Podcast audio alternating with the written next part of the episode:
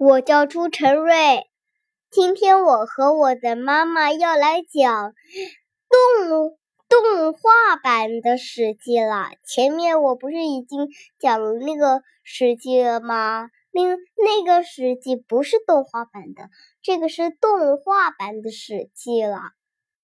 今天开始讲《史记》，武帝本纪，皇帝。有文字记载的历史，从华胥氏开始。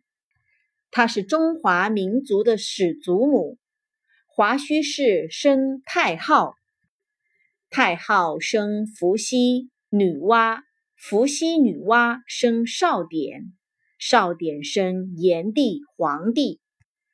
因黄帝以前大都是民间传说，司马迁著《史记》时对历史考证非常严谨，所以从皇帝开篇。皇帝是少典的儿子，姓公孙，名轩辕，生下来就神异，几个月大就能说话，幼年心智聪慧，聪明伶俐，长大后敦厚勤勉。成年时就见识广博，通晓天下大事。轩辕时代，炎帝神农氏已经没落，各部落之间互相侵伐，残害百姓。可是神农氏却没有能力征讨他们，于是轩辕就操练军队，动用武力去征讨那些不来朝贡的部落，使四方族长。都来归顺，而蚩尤最为残暴，还没有谁能去征讨他。炎帝试图侵犯各部落，各部落纷纷归附轩辕。轩辕推行德政，强化军队，顺应四时五方的自然气象，播种五谷，安抚百姓，丈量和规划四方土地。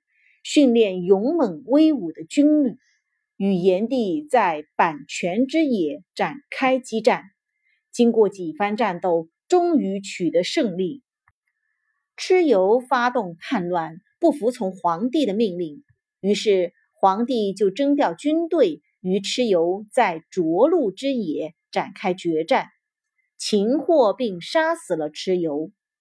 各方部落都公推轩辕为天子。取代了神农氏炎帝，他就是皇帝。天下有不归顺的，皇帝随即就去讨伐。平定以后，就离开这个地方，披荆斩棘，开山凿路，未曾过过一天安逸的日子。皇帝向东来到大海之滨，先后登上了完山和泰山。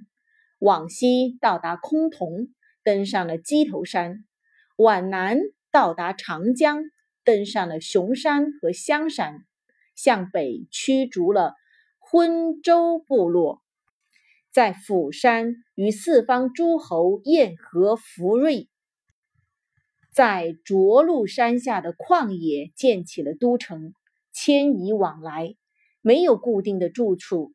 只是在营地四周布置了军队作为护卫的屏障，所设官职都用云瑞来命名，军队也叫做云师。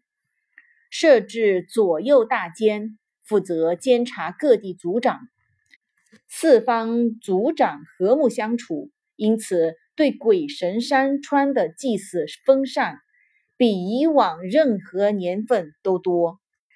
皇帝又得到了宝鼎，用通灵视草来推算历数，预测节气星辰，推选封后立木、长仙、大洪四人来治理民众，顺应天地四时的规则，预测阴阳五行的变化，制定出生养生、送死的一致礼则。